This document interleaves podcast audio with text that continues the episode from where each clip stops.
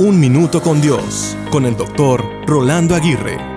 ¿Te acuerdas del sentimiento que has tenido cuando haces algo por primera vez? Desde niños, las primeras palabras, los primeros pasos, el primer día en la escuela, los primeros amigos, la primera participación en público, el primer amor, el primer trabajo, la primera decepción, etc.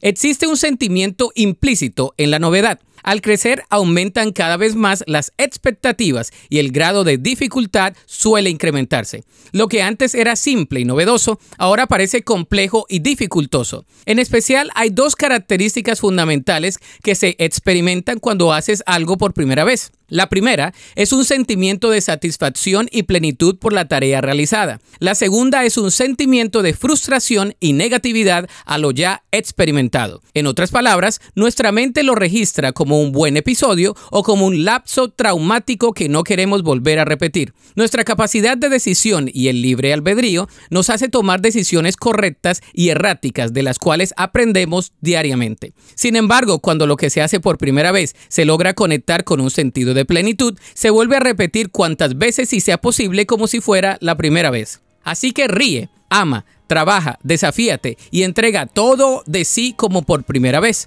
Dios restaura lo que pasó, bendice lo que pasa y estará a cargo de todo lo que pasará. La Biblia dice en 1 Corintios 16:13, estén alerta, permanezcan firmes en la fe, sean valientes y sean fuertes.